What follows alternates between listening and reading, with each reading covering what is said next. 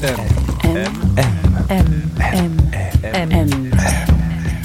Le goût de M.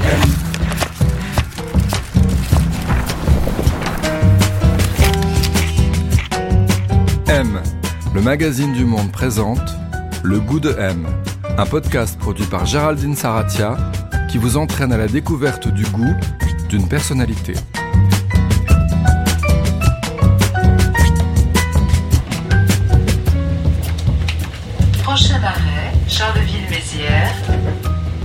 Qu'est-ce qu'avoir du goût Qui a bon goût Mauvais goût Pour y répondre, cette semaine, le goût de M vous emmène dans les Ardennes à la rencontre de Fishback. Elle est musicienne, chanteuse, à son actif deux albums. Un premier, À ta merci, pop d'art 80 qui la révèle en 2017, voix androgyne et grosse présence scénique, et en second, Avec les yeux, onirique, surréaliste, presque impétueux. Fishback excelle autant dans les ballades folk que dans le gros rock à guitare ou les ambiances plus psychées. Un goût qui n'en fait qu'à sa tête et qu'elle défend actuellement en tournée. Pour en parler, elle nous a conviés à la rejoindre sur ses terres, dans les Ardennes où elle a grandi donc, et où elle est revenue s'installer depuis plusieurs années. Elle est un peu à la bourre, on se prend donc un petit café en l'attendant à la brasserie de l'univers à côté de la gare. Ah ben là voilà, tiens. Salut, Salut. ça va? Euh, Bah cool, est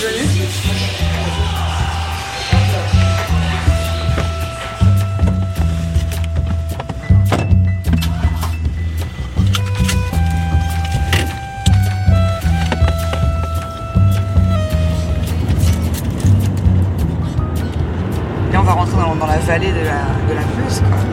Là où je, je vis. Enfin, je suis dans une autre vallée, dans une autre rivière, ouais. la vallée de la Semois. Et ouais, c'est le début, de, c'est le début, des, début des, des, collines et des forêts.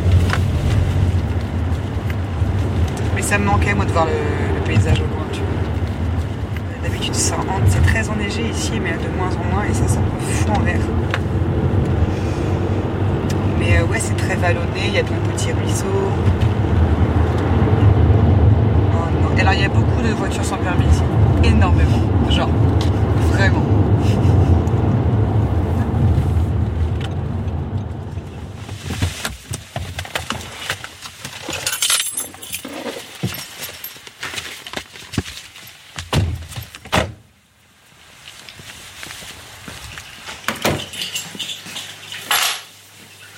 Et vous Oui, oui.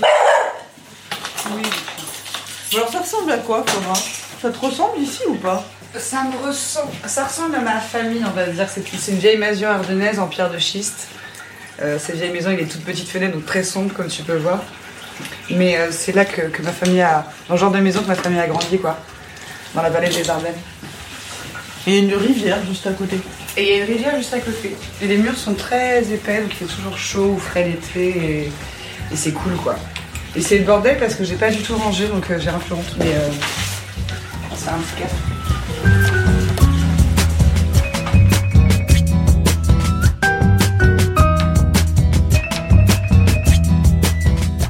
On s'est installé dans la cuisine, rustique, arrondie, située dans l'entrée de la maison. On s'est assis autour de la grande table en bois, avec vue sur la rivière au loin. Et là, je lui ai demandé quel était le goût de son enfance, celui dans lequel elle avait grandi. L'odeur de la terre sous les ongles. L'odeur de la, de la terre sous les ongles quand je fabriquais des cabanes. Et un mélange ouais, de, de, d'humus et de transpiration et de travail bien fait, de planches qu'on a clouées à des arbres. J'aimais beaucoup fabriquer des cabanes. J'étais euh, ce qu'on appelle un petit garçon manqué, mais en même temps, euh, je crois que faire des cabanes, c'est assez mixte comme activité. Avec mes cousins et cousines, on fabriquait des cabanes à base de couvertures et de passe à linge. Et on jouait à un jeu qui s'appelait Les Enfants Perdus. Alors nos parents étaient outrés parce qu'on s'isolait pour faire des enfants qui ont été abandonnés par leurs parents dans les chambres de, de l'étage de la maison familiale. Mais c'était ouais, c'était chouette. Donc vous avez grandi en Normandie d'abord. Si je vous demande de, à quoi ressemblait l'appartement ou la maison dans lequel vous avez grandi, c'était quoi?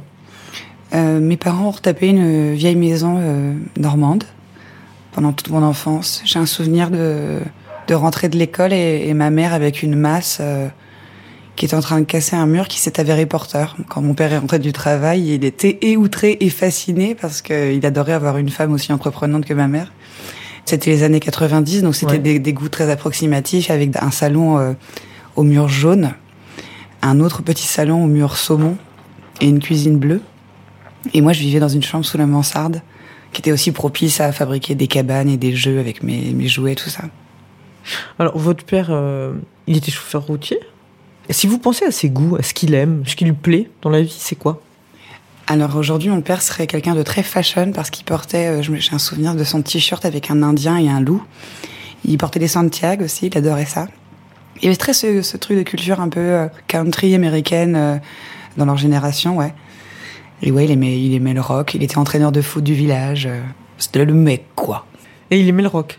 Il aimait le rock, ouais. J'ai un souvenir de de Queen, il aime beaucoup Queen. Alors c'est très drôle parce que Queen, c'est euh, aussi une icône gay. Et mon père était à fond de Freddie Mercury, quoi. Et le foot.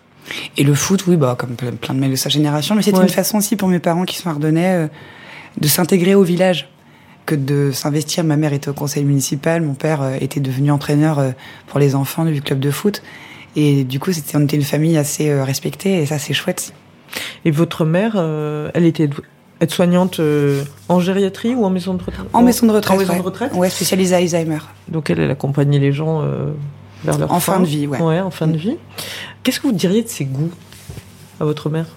Ma mère avait les goûts euh, peut-être de la musique populaire de la génération précédente parce que c'est avec ça qu'elle animait euh, ses ateliers de euh, dans la maison de retraite. Donc j'ai un souvenir moi, de ma mère qui danse et qui chante à la maison beaucoup. C'est quelqu'un qui se déguise beaucoup. Ma mère, elle aime vraiment ça tout le temps et faire le spectacle à la maison. Mais euh, je dois avoir un peu d'elle. Vous disiez que vous aviez un oncle qui était croque-mort aussi. Il y a une interview où vous disiez que c'était un peu Six Feet Under chez moi. Oui, euh, Ouais. donc mon, mon oncle du côté de mon père a monté une entreprise de pompes funèbres. Alors pour lui, c'était vraiment une vocation. hein. Il, il enterrait les animaux morts, euh, il leur faisait des sépultures depuis qu'il était tout petit. Et c'est vrai que quand je faisais des, repas de famille euh, chez ma grand-mère, bah, on- donc il a embauché aussi plusieurs de mes oncles. C'était une entreprise familiale, quoi. Et donc, bah, qui c'est qui est mort, comment qu'il est mort. euh, Enfin, il y a des histoires pas possibles dans les villages, quoi. Puis en plus, comme c'est le seul croque-mort de- des villages alentours, c'est lui qui s'occupait de tout le monde. Donc fait que c'était un, lien social assez étrange. Donc voilà, ma mère s'occupait de la fin de vie et lui s'occupait de la, le début de la mort. C'est assez intéressant. Mais du coup, vous, vous aviez euh, conscience de ça quand vous étiez enfant Du coup, enfin, c'est des choses dont on parlait autour de vous euh, Ça vous posait des questions ou euh? Bah, bien sûr, déjà, je faisais partie d'une famille athée, dans un milieu Normandie qui était assez religieux. Donc mes parents me posaient la question est-ce que tu veux aller au catéchisme? Est-ce que tu crois en Dieu? Donc c'est- ça, ça a été des questions euh, qu'on s'est très très vite posées. Et de par leur métier, donc oui, ça a été des sujets qu'il a fallu aborder très très vite. Mais même avant de connaître leur métier, moi je me, je me demandais pourquoi la vie, pour enfin, des questions existentielles de- d'enfants de 4 ans, quoi. J'aimais bien, moi, savoir comment le mec s'est tiré euh, un coup de fusil dans la tronche, euh, il fallait décoller la cervelle au plafond, enfin tout ça. Ça, c'est des sujets intéressants, ouais. Moi, enfant, moi, j'étais, je me suis reconnue dans la famille Adams. J'adorais ça, j'adorais le, j'étais déjà une enfant gothique, je crois. J'aimais bien les trucs un petit peu sombres, un petit peu étranges. Tim Burton m'a fasciné très vite. En tout cas, tout l'imaginaire assez euh, funèbre, ouais, me plaisait et me plaît encore. hein. Je crois que je suis encore une une goth à ma façon, ouais. Si on essaye de, de définir, enfin, ou de, de raconter un peu le goût euh, Fishback qu'il y avait dans votre famille, qu'est-ce que vous faisiez? Qu'est-ce qui était important pour vous? Ah, en, général, c'était euh, les, les amis, Ouais. mes parents. Ils étaient motards aussi, donc ils avaient une bande de copains qui faisaient de la moto. Ils aimaient beaucoup danser. Ils, ils louaient souvent le, le foyer rural du village pour euh, faire leurs propres fêtes. Et oui, la culture, moi, je- c'était pas, j'étais pas dans une famille très littéraire, très théâtreuse et tout ça, mais moi, je m'y intéressais beaucoup. Et ma mère me, dès que je lui disais, oh, il y a une pièce de théâtre, on irait bien, elle m'emmenait absolument voir tout ça. Dans les villages, hein, bien sûr. Ouais. C'est des trucs très amateurs, mais en tout cas, euh, une grande appétence pour, euh, pour le monde en général, quoi. Le sport, la nature, l'extérieur, c'était important? Alors, catastrophique, c'est-à-dire que mes parents sont très sportifs, les deux. Donc mon père le foot, ma mère faisait de l'athlétisme, euh, très très dynamique. Ils dansaient beaucoup, ils dansaient le rock, et moi je voulais absolument être sportive. Et j'ai euh, malheureusement des parents trop permissifs, et du coup j'ai essayé tous les sports possibles et imaginables, et je ne me tenais à rien. Et j'ai tout essayé, hein, vraiment, l'escrime, le basket, le tennis, euh, le, la natation, euh, le violon, euh, j'ai te- rien tenu. Donc c'est affligeant. Aujourd'hui, je regrette parce que j'ai pas vraiment pu creuser un domaine, un sujet. Mais, mais c'est bien, j'ai un peu goûté à tout, quoi. Vous, vous aviez des frères et sœurs? Ouais, j'ai une petite sœur. Vous aviez des goûts en commun avec votre sœur ou... Bah, c'est pas fastoche parce qu'on a 8 ans d'écart. Elle est plus jeune que moi de 8 ans, donc on n'a pas vraiment vécu ensemble, mais il y a quand même quelques trucs qui nous ont rassemblés, euh, comme les films de Michel Ocelot. Moi, je lui ai transmis aussi pas mal de, de films. Je sais qu'elle matait Pinocchio euh, en boucle. Ils font ça, les enfants, ils matent un film en boucle. Ah, je sais qu'il y a toute une génération Reine des Neiges. Franchement, j'ai pitié pour les, pour les parents, vraiment. Vous êtes courageux. Euh, ça a dû passer de mode, mais, mais ouais, on, on avait Michel Ocelot ensemble. La Ça, mu- c'est un truc qui vous est resté Ouais, il y avait aussi Ouais. Lemon Tree. C'est une chanson que je passais en voiture et elle adorait cette chanson. Donc, euh, moi, j'étais un peu la grande sœur qui lui faisait découvrir des trucs. Et après, évidemment, elle s'est émancipée parce que c'était mieux de ne pas écouter ce que sa sœur écoute. Enfin, c'est c'est classique. Et euh, dans votre famille, il y avait un plaisir de manger, c'était important, la nourriture Les repas, le... ou pas? Oui, il y avait un, un plaisir du repas ensemble. Euh, Notamment du côté de ma mère, comme on voyait très peu la famille, on vivait loin. euh, les repas de famille, ça se finissait, c'était, c'était très long et ça se finissait toujours en écoutant du Renault et en pleurant sur Mistral gagnant, quoi. Euh, ouais, bah, je sais, je. Ouais, mais moi, je peux plus la voir, cette chanson, évidemment. Mais, euh, mais ça nous liait. Il y avait un truc de très peu démonstratif du côté de mon père, beaucoup trop démonstratif du côté de ma mère. Classique, encore une fois. Mais euh, toujours une joie d'être ensemble. Vraiment des très grosses tribus, quoi. M, M, M, M, M, M, M. Le goût de M.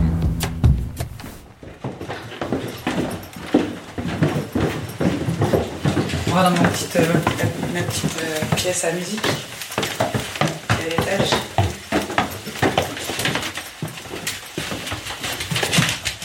C'est là où vous composez? C'est là où je compose, ouais. J'aime bien créer dans les petits espaces. Déjà, c'est mieux pour le son. Alors elle ressemble à quoi cette pièce? Elle est toute petite, carrée, base de plafond, avec une vieille porte de grange. Et Ah ouais, une très belle porte en bois. très très belle porte euh, historique. Et euh, elle donne sur le jardin. Et euh, là, je mets des graines pour que les oiseaux viennent se poser. C'est vraiment euh, bucolique. Mais euh, c'est très cliché. Et j'ai un mélotron avec lequel je compose beaucoup.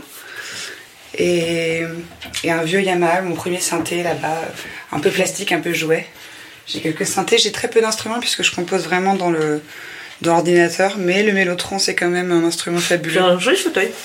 Et j'ai un Pollock Ouais. fauteuil parce que je suis un vieux monsieur anglais. Non mais c'est surtout un fauteuil très large parce que moi je compose, euh, et même je mange et je suis à table euh, en tailleur, c'est-à-dire je croise les jambes. Donc là je peux travailler euh, comme si j'étais assise par terre. Et ça j'aime bien. Et puis tous mes carnets de, de notes. Et... Vous venez régulièrement ici ou c'est quand vous avez envie? Ou c'est tous les jours Non, j'ai pas d'horaire de bureau. Je sais qu'il y a des musiciens qui fonctionnent comme ça, mais moi je, je viens plutôt, plutôt le soir, quand le chien est tranquille et voilà, il se pose comme ça à mes pieds et, et là je compose. La nuit, la nuit c'est chouette. Je dérange personne.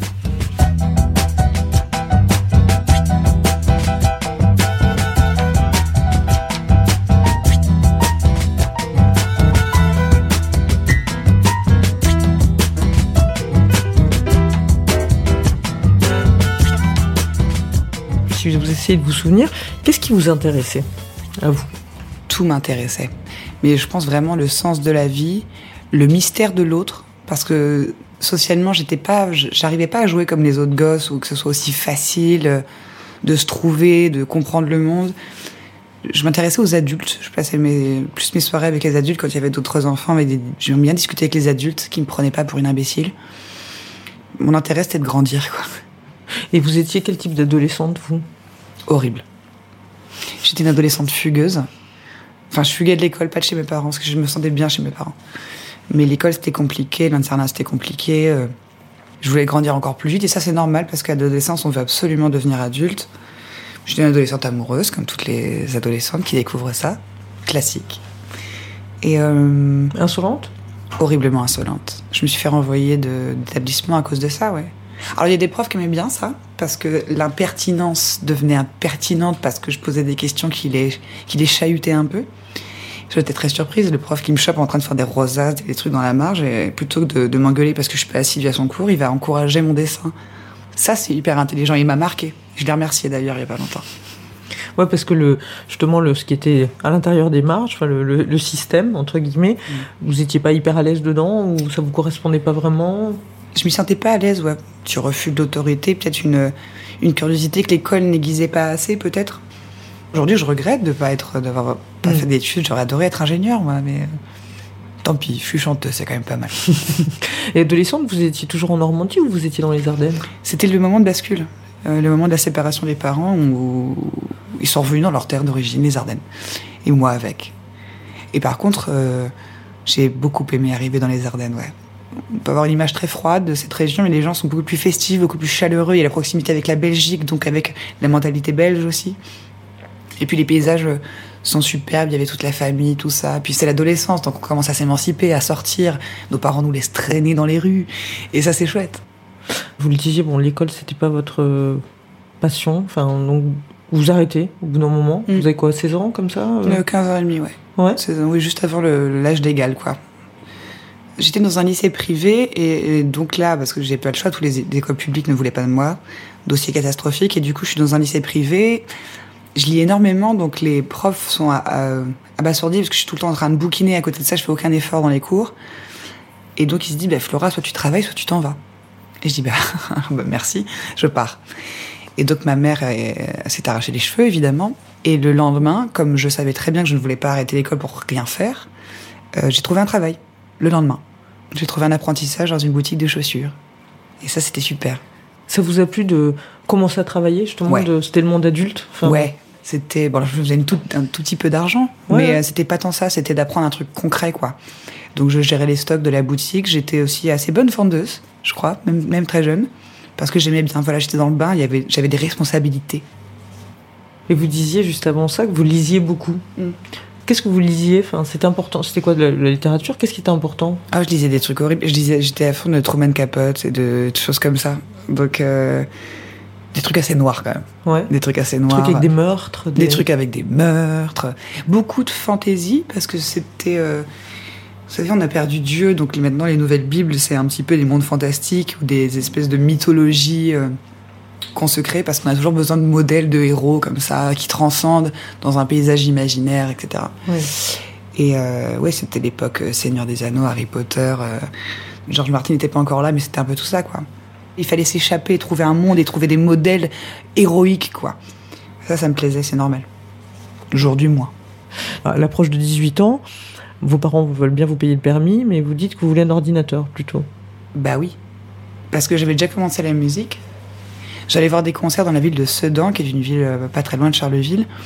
Et j'ai monté un groupe avec, euh, avec un garçon qui était un musicien plus installé, qui m'a vraiment encouragé, qui aimait bien commencer des projets avec des non-initiés.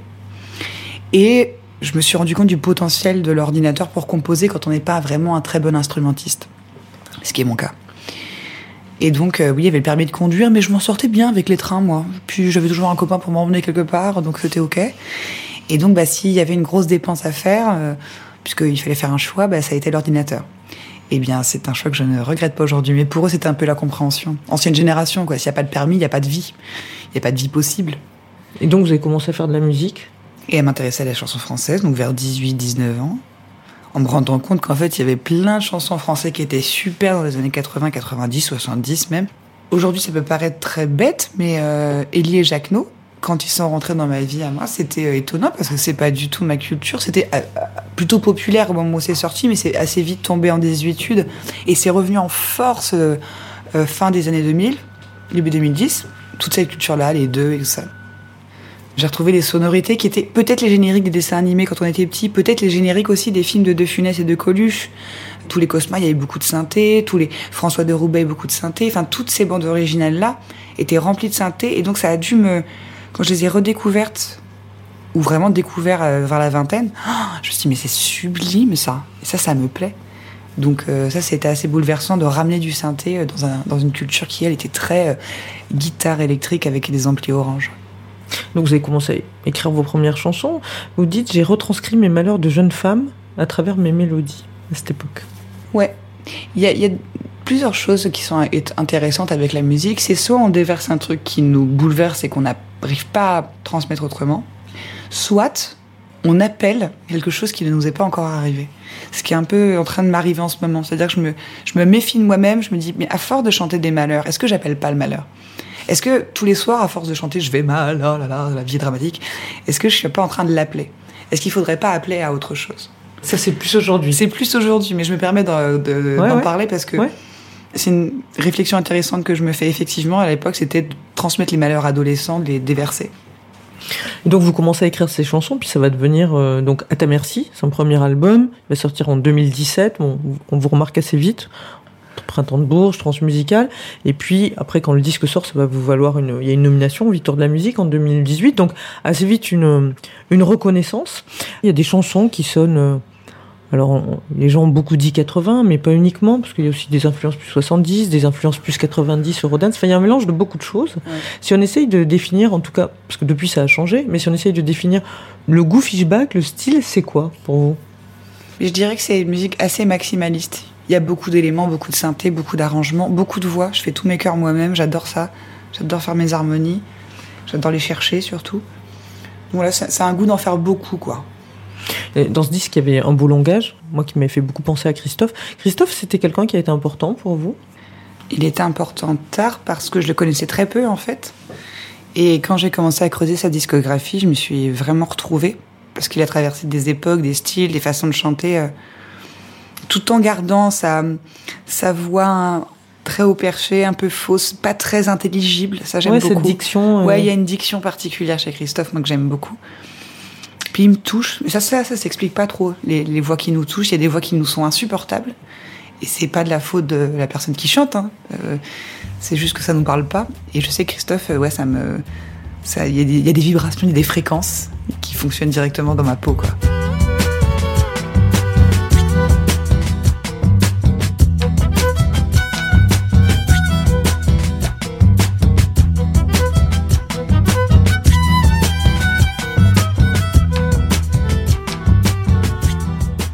Deuxième disque, il, donc il est arrivé cinq ans après. Enfin, vous êtes revenu d'ailleurs en, en partie dans- pour l'écrire dans les Ardennes? Non, je suis revenue Non. pour avoir une vie plus douce dans les Ardennes. Et puis parce que la vie parisienne est, est quand même très dangereuse. Pourquoi? Bah, pour quelqu'un comme moi qui aime beaucoup faire la fête, euh, qui suit repos aux, aux addictions, euh, c'est très dangereux. Vous, vous aimez les excès? Oui. J'aime encore toujours ça, mais euh, moins souvent. Vous êtes excessive comme Oui. personne? Ouais. Oui, oui, je suis too much. Je suis trop sensible. euh, si je plais pas aux gens, je m'en fous. Enfin voilà, oui, je suis un peu. Donc Paris, c'était dangereux pour vous? Oui, c'était dangereux et surtout le paysage sonore était pas propice à la création. Quoi. Je vivais dans une toute petite cage à lapins, très mal insonorisée. Du coup, je n'osais pas chanter pour pas déranger mes voisins. Si c'est pas eux qui me dérangeaient des fois, donc euh, c'était pas terrible pour créer quoi. C'était euh, c'était super pour faire le métier de vedette et les mondanités, mais euh, c'est pas ce à quoi j'aspire, je pense, sur la durée quoi. J'aimerais bien devenir une vieille chanteuse, une vieille artiste ou même faire autre chose, mais c'est pas difficile de percer, c'est plus dur de durer. Et pour durer, je pense qu'il fallait que je trouve un équilibre. Vous disiez que vous supportiez plus non plus la, la misère, le bruit incessant dans la vie. Ouais. Ça vous agressait, Paris, en fait? Ouais, c'est assez agressif. Après, c'est c'est horrible de, de se dire, bon, on part comme ça, on détourne le regard et on voit plus la misère. Mais c'est vrai que je, je- moi, quand je vois quelqu'un faire la manche, quand je vois des gens qui sont vraiment, vraiment dans la misère et que moi, je suis invitée à des défilés de mode de haute couture, habillée euh, avec des vêtements pas possibles, qui coûtent une fortune, je, je suis pas bien. Je me dis, mais qu'est-ce que je fais En fait, je suis en train de trahir ce que je suis, je suis en train de trahir mes proches, je suis en train de trahir euh, ma classe. Alors, je suis beaucoup plus douce avec ça aujourd'hui, parce que c'est quand même une chance et je suis euh, très heureuse de porter des merveilleux vêtements et, de, et dans, des, dans des très bons restaurants, etc. Mais euh, sur le coup, c'est toujours un peu dé- délicat, ouais. De se dire qu'on est des vrais privilégiés, ouais. Hmm. Mais votre classe, quand vous dites donc votre classe d'origine, c'est-à-dire euh, un milieu modeste, en fait, Ouais. c'est ça? Ça vous a complexé quand vous êtes arrivé à Paris, ça? Euh, non, j'étais plutôt euh, contente d'ailleurs. euh, j'ai toujours été la plus ardennaise des Parisiennes et la plus parisienne des Ardennaises. Les gens ici me voient comme une Parisienne euh, qui serait devenue un peu bourgeoise, etc. Et quand je vais euh, à Paris, bah, je suis un peu la campagnarde.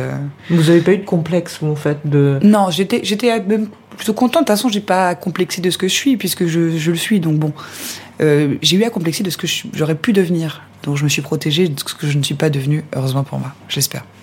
Donc c'est pour ça aussi que vous êtes revenu. Ouais, puis pour être proche de ma famille, parce que moi j'ai une famille formidable. Ce qui est, c'est une chance, hein. c'est pas le cas de tout le monde, je le sais. Et moi j'aime mes parents, mes parents m'aiment. On... C'est pas du tout une, un devoir que d'aller chez eux. Moi j'aime être avec ma mère, j'aime être avec mon beau-père, j'aime être avec eux, partager des moments, quoi. C'est super. Et vous êtes revenu aussi ben, dans ce paysage. Est-ce que vous avez l'impression que, que c'est important le paysage Dans le sens, est-ce qu'on est euh, un peu façonné par les paysages dans lesquels on vit, dans lesquels on a grandi ou, ou pas Mais- puisque... Bah, évidemment. Je je vous dis que j'ai regretté de ne pas avoir fait l'école et de continuer l'école. J'aurais ado- adoré être architecte ou urbaniste ou ingénieur. Ça me fascine, moi, les déplacements humains, l'urbanisme, l'aménagement du territoire, comme on dit. Et c'est vrai que même en tournée, on le voit, on voit la France moche, la France périphérique, la France des ronds-points, des zones commerciales, des aires d'autoroute. Ça rend les gens dingues. Et je comprends que les gens soient malheureux dans des décors pareils. Il vous correspond, le paysage, euh, les Ardennes, là, ces grandes forêts, ces... euh, Ouais. ouais. Quand j'étais en Normandie, c'était une terre de, de calcaire, mais comme Paris aussi. Et ici, c'est une terre de quartz et de schiste. Et je crois que ça joue peut-être un peu le fait d'être sur une roche volcanique plutôt que sur une terre argileuse. Bon, c'est ici que vous avez écrit ou terminé d'écrire votre deuxième album. Donc, avec les yeux, il est très différent du premier. Donc, c'est cinq ans plus tard. Donc, effectivement, c'est il y a un changement. Enfin, il y a de multiples changements dans ce disque. Il y a un changement de déjà d'image. Ça se voit tout de suite sur la pochette. C'est très différent. Vous êtes habillé différemment. Il y a il y a quelque chose de plus euh, on va dire à la fois Marlène Dietrich, à la fois expressionniste. Enfin, dans le, je parle Mm. juste dans, dans l'imagerie. Ouais, ouais. Vous aviez envie de changer ça? Ouais. J'avais envie parce que j'ai changé, parce que j'ai vieilli. Il y avait une. Bon, là, je, je vous accueille chez moi avec un pull de chasseur et des Rangers, mais parce qu'on est chez moi.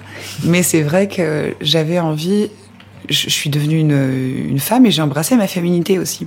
Avant, je voulais pas être assignée au, au truc de, de faire la jolie fille et tout ça. J'ai jamais trop aimé ça. Et puis en fait, euh, maintenant qu'on m'a assigné une femme androgyne, euh, ça m'a- ça m'allait pas non plus. Et on parlait de Dietrich, d'expressionnisme. Ça, c'est vos goûts? Oui, je, je suis fascinée par la mode des années, euh, des années 40, des années, euh, 50 aussi. Enfin, toutes ces femmes qui d'ailleurs étaient un peu des femmes avec des codes masculins. Oui, un mélange toujours. Il y avait toujours un mélange, effectivement. Ou même les femmes 19e qui m'intéressent, et plus les femmes dandy. C'est les femmes qui portaient la, la culotte, comme on dit, les- le pantalon en tout cas. Ouais, je suis fascinée par ça. J'adore les costumes d'époque. Euh, Faut, s- Ouais. faut s'amuser. Bah oui, c'est fascinant.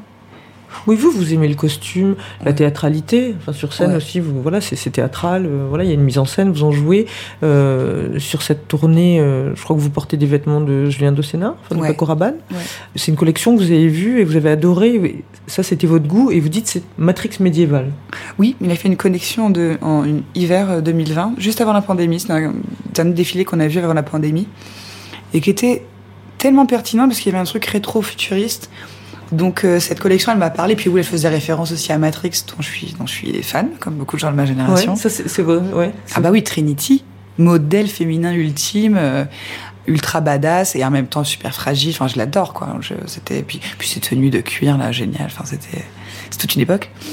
Et euh, Matrix, Blade Runner, tout ça. Ah c'est ouais, ouais, aussi ouais. euh, votre Ah ouais. univers, tout ça. complètement mon univers. D'ailleurs, je suis en train de, j'ai fini le jeu Cyberpunk 2077 là. C'est vraiment Blade Runner en monde ouvert. Ah ouais? Avec Keanu Reeves, d'ailleurs, qui joue. euh, Enfin, parce que maintenant les acteurs deviennent aussi des personnages de jeux vidéo. Et euh, je conseille ce jeu vidéo vraiment à tout le monde. C'est euh, waouh, la, ouais, la dystopie la plus intéressante à laquelle j'ai joué. Mais on, disait, quand je parlais de votre disque, effectivement, il y a un changement d'image, un changement de, position, enfin d'identification par rapport au féminin. Et puis, il y a aussi, musicalement, il est très différent du précédent, en fait. Euh, il y a à la fois de la douceur, il y a du lyrisme, il y a du psychédélisme aussi. Enfin, il y a, des, il y a toujours des grosses guitares. Ça vous aimez beaucoup? Ah ça j'aime même plus qu'avant. J'ai passé mon permis donc j'ai une bagnole donc je, je roule et j'écoute de, de- beaucoup de pop rock australien des années 90. C'est très précis. Et du coup je me suis j'ai creusé toute cette scène australienne que je connaissais un petit peu moins. Alors ça plaît pas à tout le monde mais tant pis mais ceux à qui ça plaît ça leur plaît fort quoi parce qu'il n'y a pas de compromis parce que on va au bout du truc. M, M. M, M. M. M. Le goût de M. Qu'on On va promener Ardent On va promener Ardent ouais. Là, on est au bord de la Semois. C'est une rivière euh, qui, parle, euh, qui part du Luxembourg et qui va jusque, jusqu'ici, qui jette dans la Meuse. Et c'est un endroit où je venais avec ma famille euh, faire des pique-niques, des baignades l'été. Ah oui, parce que là, on peut se baigner l'été. Complètement, ouais. Alors, elle est très basse, le compatoche, puisqu'on baigne. Ouais. Mais, euh, mais elle est claire, elle est chouette. J'ai des souvenirs, quoi. Un peu, j'ai un peu bouclé la boucle en m'installant là où je venais passer mes vacances d'enfance. Et comme ça, Ardent peut aller traumatiser les oies.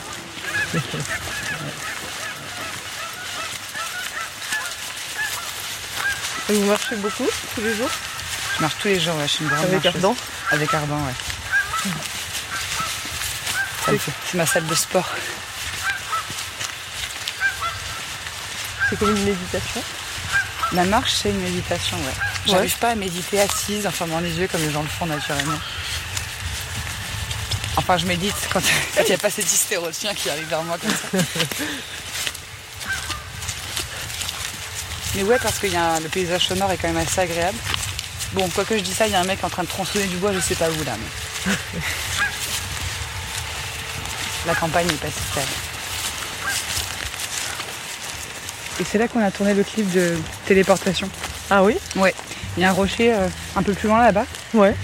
Et euh, on s'est levé très très tôt, à 5h du matin, parce que ici c'est assez fabuleux. euh. Au début de, de l'automne, il y a vraiment des brouillards incroyables.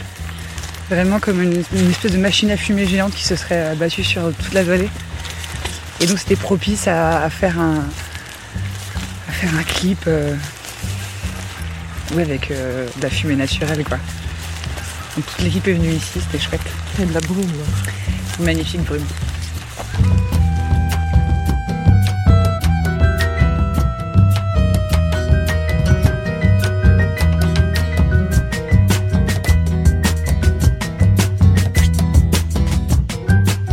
Bah, Flora euh, Fischbach, on est à- enfin, près de Charleville-Mézières. Euh, Il y a Patty Smith dans le coin aussi, non? Il y a Patty Smith qui a acheté la ferme où agrandir un beau. Oui, mais alors c'est plus dans le, dans le sud des Ardennes, Ouais. qui pour moi ne sont pas vraiment les Ardennes. Enfin bon, bref, c'est un, c'est un débat.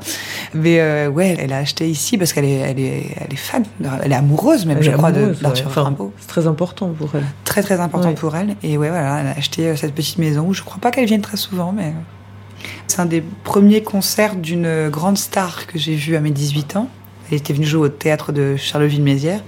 Et puis surtout une femme euh, vieille maintenant, mais qui a marqué son époque par la contre-culture, par sa poésie, par son engagement que je trouve assez juste d'ailleurs, et euh, qui est par les mots, quoi.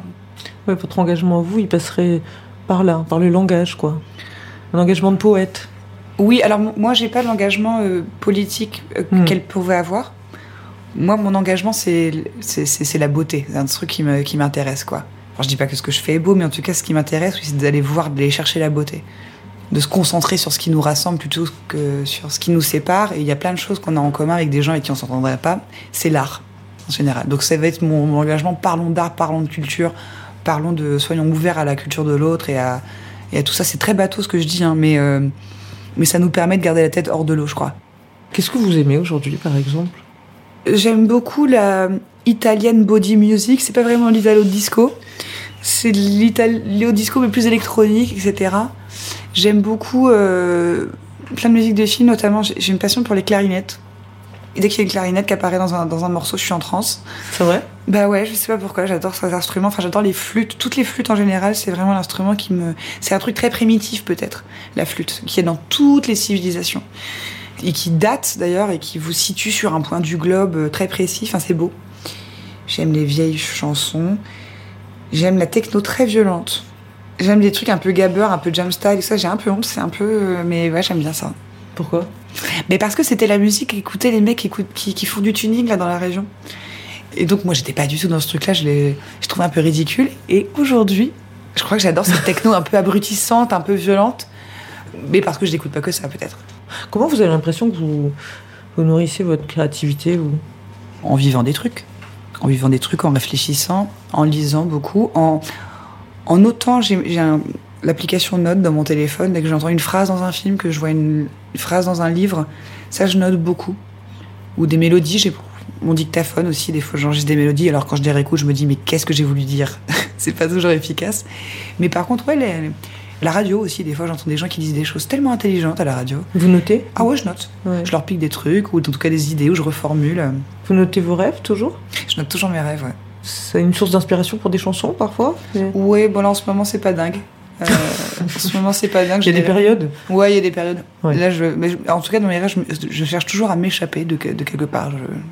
Très bizarre. Donc, euh, ouais, la fuite. Mais j'ai pas envie de faire une chanson qui parle de fuite. Et vous me disiez lire, lire, lire.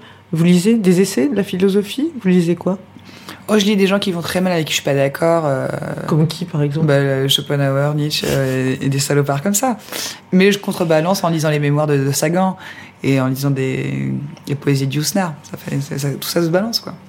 Pourquoi ça vous plaît de lire des gens qui vont très mal? Bah, parce que je vais mieux après. Et puis parce qu'il y a quelque chose dans leur noirceur qui est assez, assez évidente. Moi, je fais, ouais, je suis assez pessimiste. Enfin, genre, je suis pas. euh, J'aime bien, donc je, je me reconnais dans certaines choses. Pas dans tout, hein, parce qu'en plus c'était quand même des, des, des vieux misogynes hein, d'un siècle dernier. Mais euh, il y a quand même une intelligence, une sensibilité chez ces hommes euh, un peu reclus qui est assez belle. Le reclus, ça vous plaît? Ouais, le truc. Lovecraft, le mec qui va pas bien, j'aime un peu bien.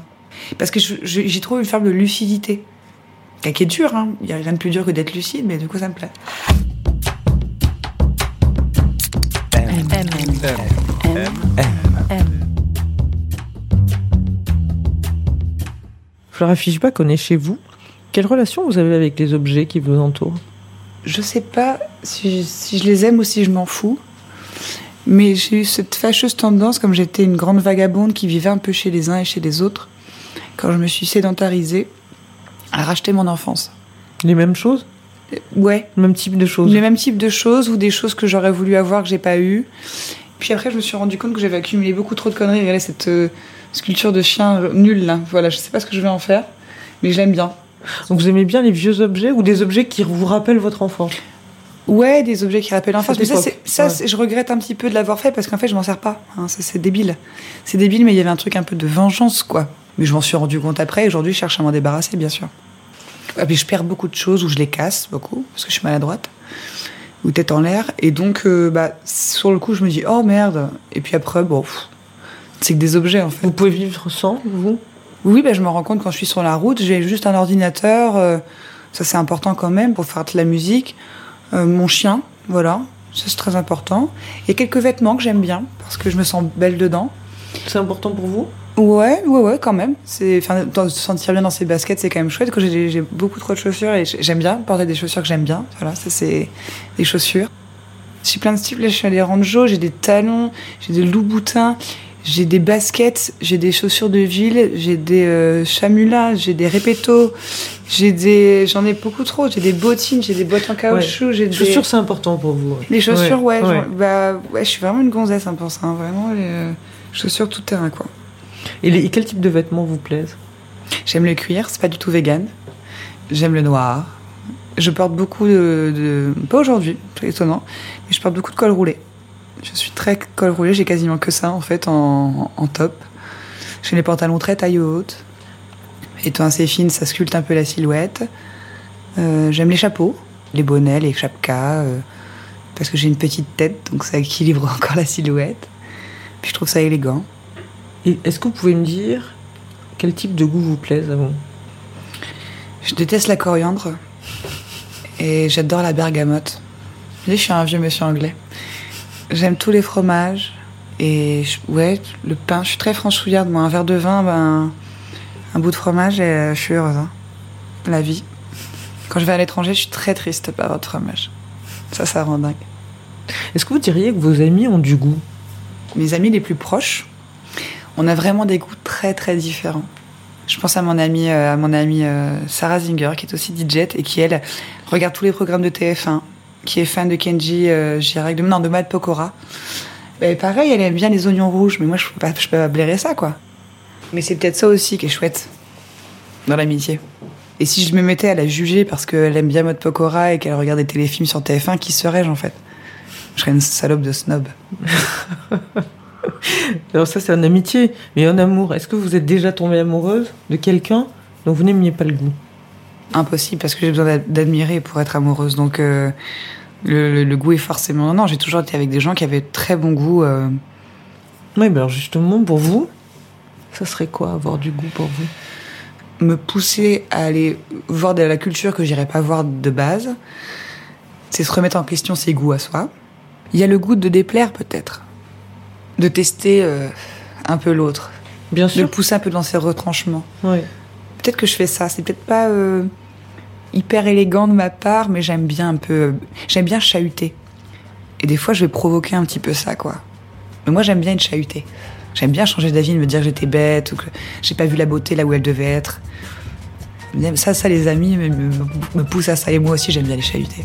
C'est chouette, ça. Voilà, c'est la fin de cet épisode. Il a été réalisé par Emmanuel Beau, préparé avec l'aide de Diane Lizarelli et Imen Ben Lachtar. Le goût de M est produit par Genre Idéal pour M, le magazine du monde. On se retrouve très bientôt avec un autre invité, un autre goût.